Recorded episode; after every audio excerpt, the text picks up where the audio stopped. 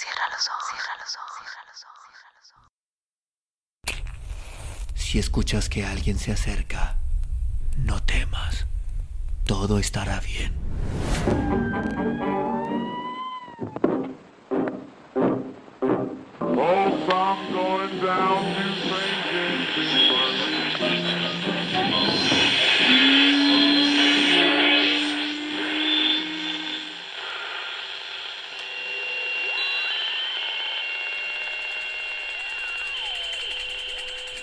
Estás escuchando, Crónica, Crónica Lunares, el lugar, el lugar donde, donde entra por tus oídos, entra por tus oídos. Bienvenido. rumbo a Tenochtitlán. Heriberto Frías. ¡Más veloz! ¡Más veloz, bravos remeros! ¡Aún más deprisa! ¡Más deprisa todavía! Clavad los fuertes y largos remos en el fondo del canal. Avivad el vuelo de la barca, porque he prometido a los dioses propicios a la felicidad llegar pronto. Antes de que se asome cerca del alto Popocatépetl humeante y de la hermosa Iztaccíhuatl durmiente, el grande y soberbio Tonatiuh. Oh, mis infatigables amigos, leales, servidores míos, devorad la superficie de las tenebrosas aguas hasta que logremos arribar a Tenochtitlán, donde mi soberbio gallardo príncipe poeta encuentre los palacios del valiente Itzcoatl, el de la macana tremenda.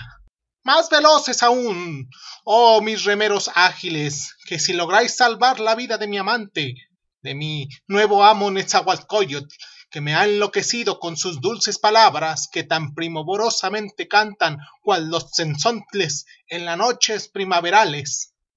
Oh, si lográis eso, entonces seréis felices, tan dichosos como yo. Mi nuevo rey Cuautla en Tenochtitlán os hará señores y más tarde en la cintuosísima Texcoco, que pronto deberá recobrar, tendrá que cederos para vuestro regalo huertas extensas y más allá cabe el lago, floridas y riquísimas chinampas. Clavad con bravía entereza los largos remos, no desmayéis, que la dicha y el poder nuestro será cuando lleguemos a los cañaverales sonoros donde edifican sus teocalis los audaces tenochtlas temidos por el tirano. Ya veréis cómo ellos también triunfarán porque no tienen en su trono al fusilánime Chimalpopoca, sino muy al contrario, al caudillo de sus ejércitos, al indómito Itzcoatl. Mañana, en sus grandes mansiones, dormiremos después de probar el pan de sus maizales, apurando el licor sagrado con que mecían su sed los sacerdotes y los tecutlis. Señores, adelante, Adelante, mis jóvenes remeros, seguís mis órdenes, obedecerme y provenir glorioso que Tonatiuh reserva a los valientes será vuestro. Teculis seréis, os lo aseguro. Así, en vibrantes, argentinas palabras que sonaban en el tranquilo silencio de la noche, a veces como una música marcial, o ya con cadencias tiernas y dolientes, cual quejas de paloma, proclamaban la bella Mitzhuitlecatl, la esposa favorita del tirano Matzla, del orgulloso déspota de la capital del imperio tepaneca, la opulenta Axcapotzalco. 2. La estrecha ligerísima canoa hendía, cual flecha disparada por el arco de un guerrero tenochtla, las ondas negras del canal cercado de altos y temblorosos árboles obscuros, dirigiéndose hacia la confusa masa negra que a lo lejos entenebrecía la extraña lividez de las penumbras solitarias del oriente. Los cuatro ágiles jóvenes remeros batallaban inalcanzables, haciendo volar la barca, la real canoa favorita del tepaneca Maztlatón, donde iba durmiendo tranquilamente, cual tras una victoria, la cabeza reposando sobre las faldas de la esclava chalquense, el audaz y noble hijo de Itztlocil, Nezahualcóyotl. Se había fugado de Azcapotzalco en la plena noche, dejando abierta la ignominiosa jaula que servía de cárcel al digno Cuautla abandonado, la dama del tirano y el prisionero, los jardines que cercaban el glorioso Tecpan, casa o palacio real.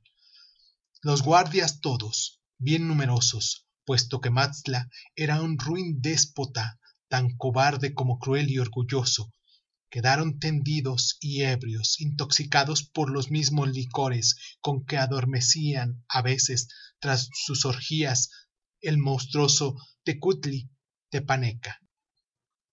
3. ¿Quién pudo esquivar tanta vigilancia en el ancho palacio del rey? ¿Quién que puede entrar y salir en sus salones, patios, huertos y jardines, logró traicionarlo con tanta burla? La única mujer que conocía los abominables secretos del laberíntico Tecpan, antro de infamias, sangrientas lujurias y crímenes estupendos.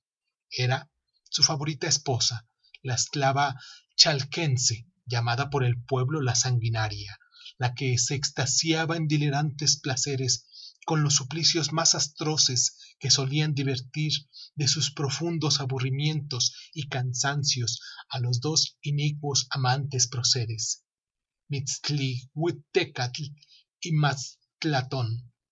Sólo esta hermosísima y perversa criatura podía haber liberado a Netzahualcoyotl. Sólo tan víbora negra era la única que podía abrir la prisión, pero a ella por cruelísima y feroz la amaba sinceramente su amo en un delirio de vértigos infernales. Bien lo sabía la oprimida nación tepaneca. Ambos se bañaban en hondos y extensos estanques que rebosaban aguas rojas y perfumadas, en albercas malditas, donde los aromas de las flores se mezclan con los acres perfumes de la carne humana desgarrada por cuchillos verdugos.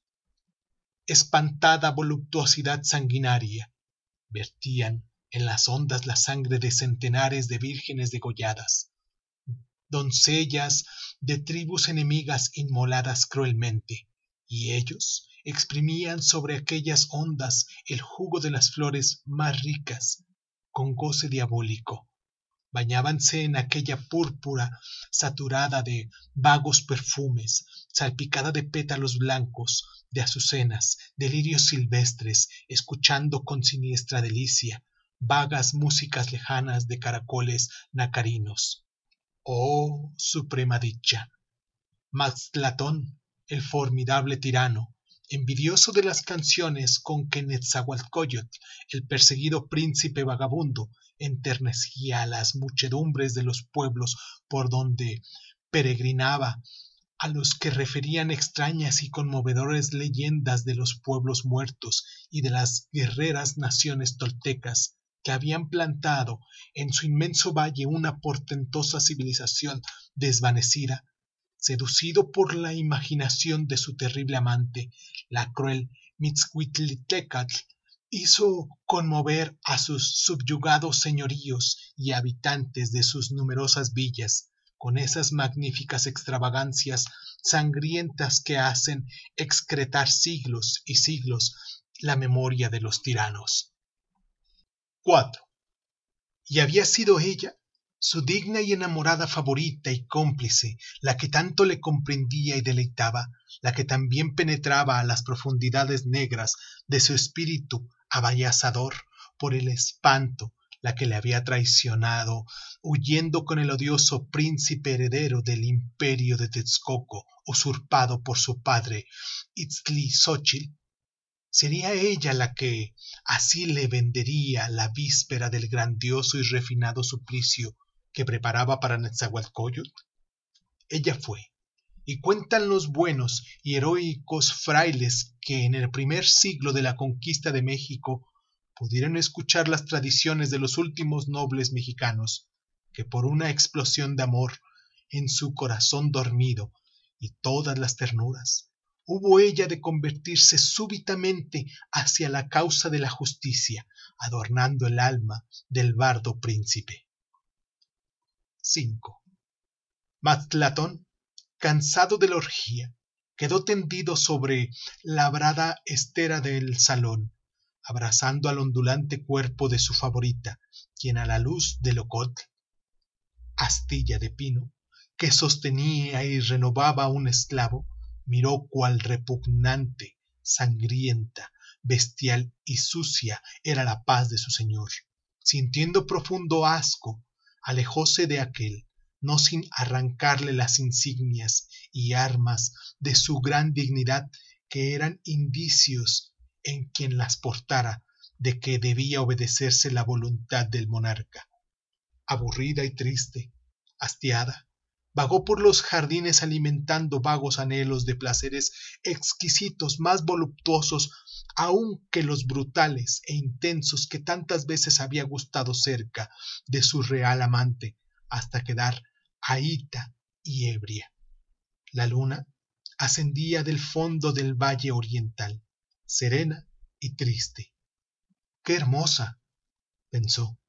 Y fue en ese instante cuando pudo recordar que el joven prisionero sabía historias muy bellas y muy curiosas de amores y de batallas, de prodigios y de encantos maravillosísimos acerca de aquella divina reina iluminante de los espacios azules de las noches plácidas. Él me divertirá mucho contándomelas, y yo me gozaré al escucharlas, pensando que mañana, en pago, le haré sufrir todos los errores de un largo suplicio. ¡Qué delicia! ¡Oh! Y tendiendo al cielo los brazos en ademán gozoso, corrió hacia extramuros del solitario Tecpan, hasta llegar a la plaza en cuyo centro, de alta pirámide de piedras, se alzaba la enorme jaula donde dormía Netzahualcoyotl. 6. ¡Abridme al instante! ¡Ved los caracoles del rey! ¡Ver su mastlahuitl de mando! ¡Él lo ordena! gritó Mitzlihuitlecatl. Los guardias abrieron. Ella entró a la jaula. El príncipe levantó los párpados y a la luz de la luna admiró a la bella aparecida divinamente encantadora. Él se incorporó. Óyeme, coyotl. Coyote, especie de lobo americano. De los montes. Pobre vagabundo de las sierras, comprendo que tú sabes leyendas maravillosas y que las refieres de un modo que subyuga. Me han dicho que todas las vírgenes de Texcoco y Tenochtitlán te adoran por tus frases que suenan como un canto, cual la canción de los cenzontles en el fondo de los bosques. Cuéntame la historia de la diosa que ilumina esta noche. Y señaló graciosamente con su barbilla el trozo de cristal diafrano que vagaba en el cielo en la tranquilidad apacible de la noche.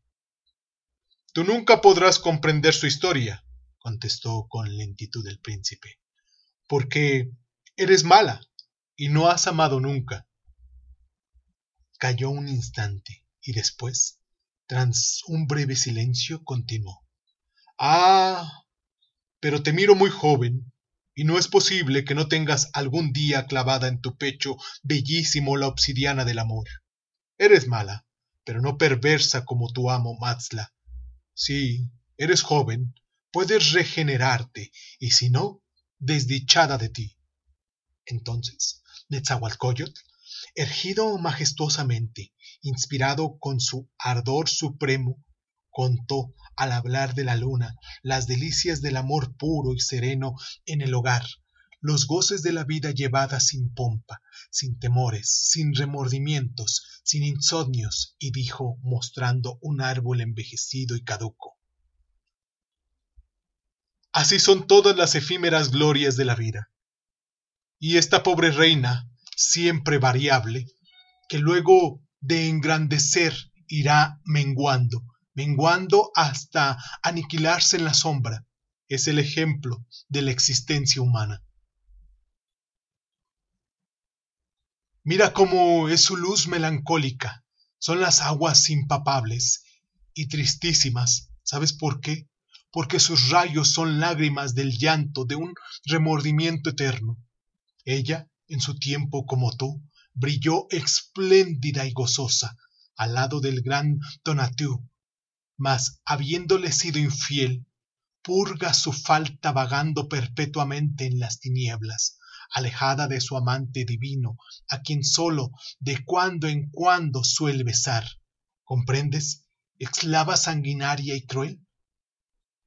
Vibró tan elocuente la historia del bardo prisionero en el corazón de la gentil perversa, que por primera vez en su vida lloró, y echando los brazos al cuello del bardo Cuautla díjole Oh, Netzahualcoyot, no solo eres divino, eres regio. Te amo, tuya soy y seré. Tú serás libre. Espérame. 7.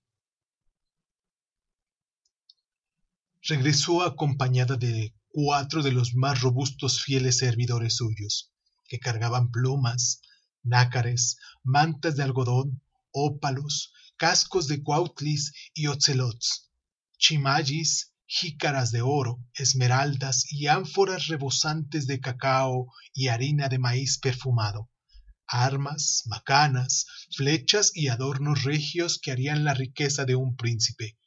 Hizo beber a los guardias y transportar al canal aquellos bagajes que fueron colocados sobre la favorita barca del tirano. Al entrar de nuevo a la prisión de Netzahualcoyotl, ya dormían los centinelas.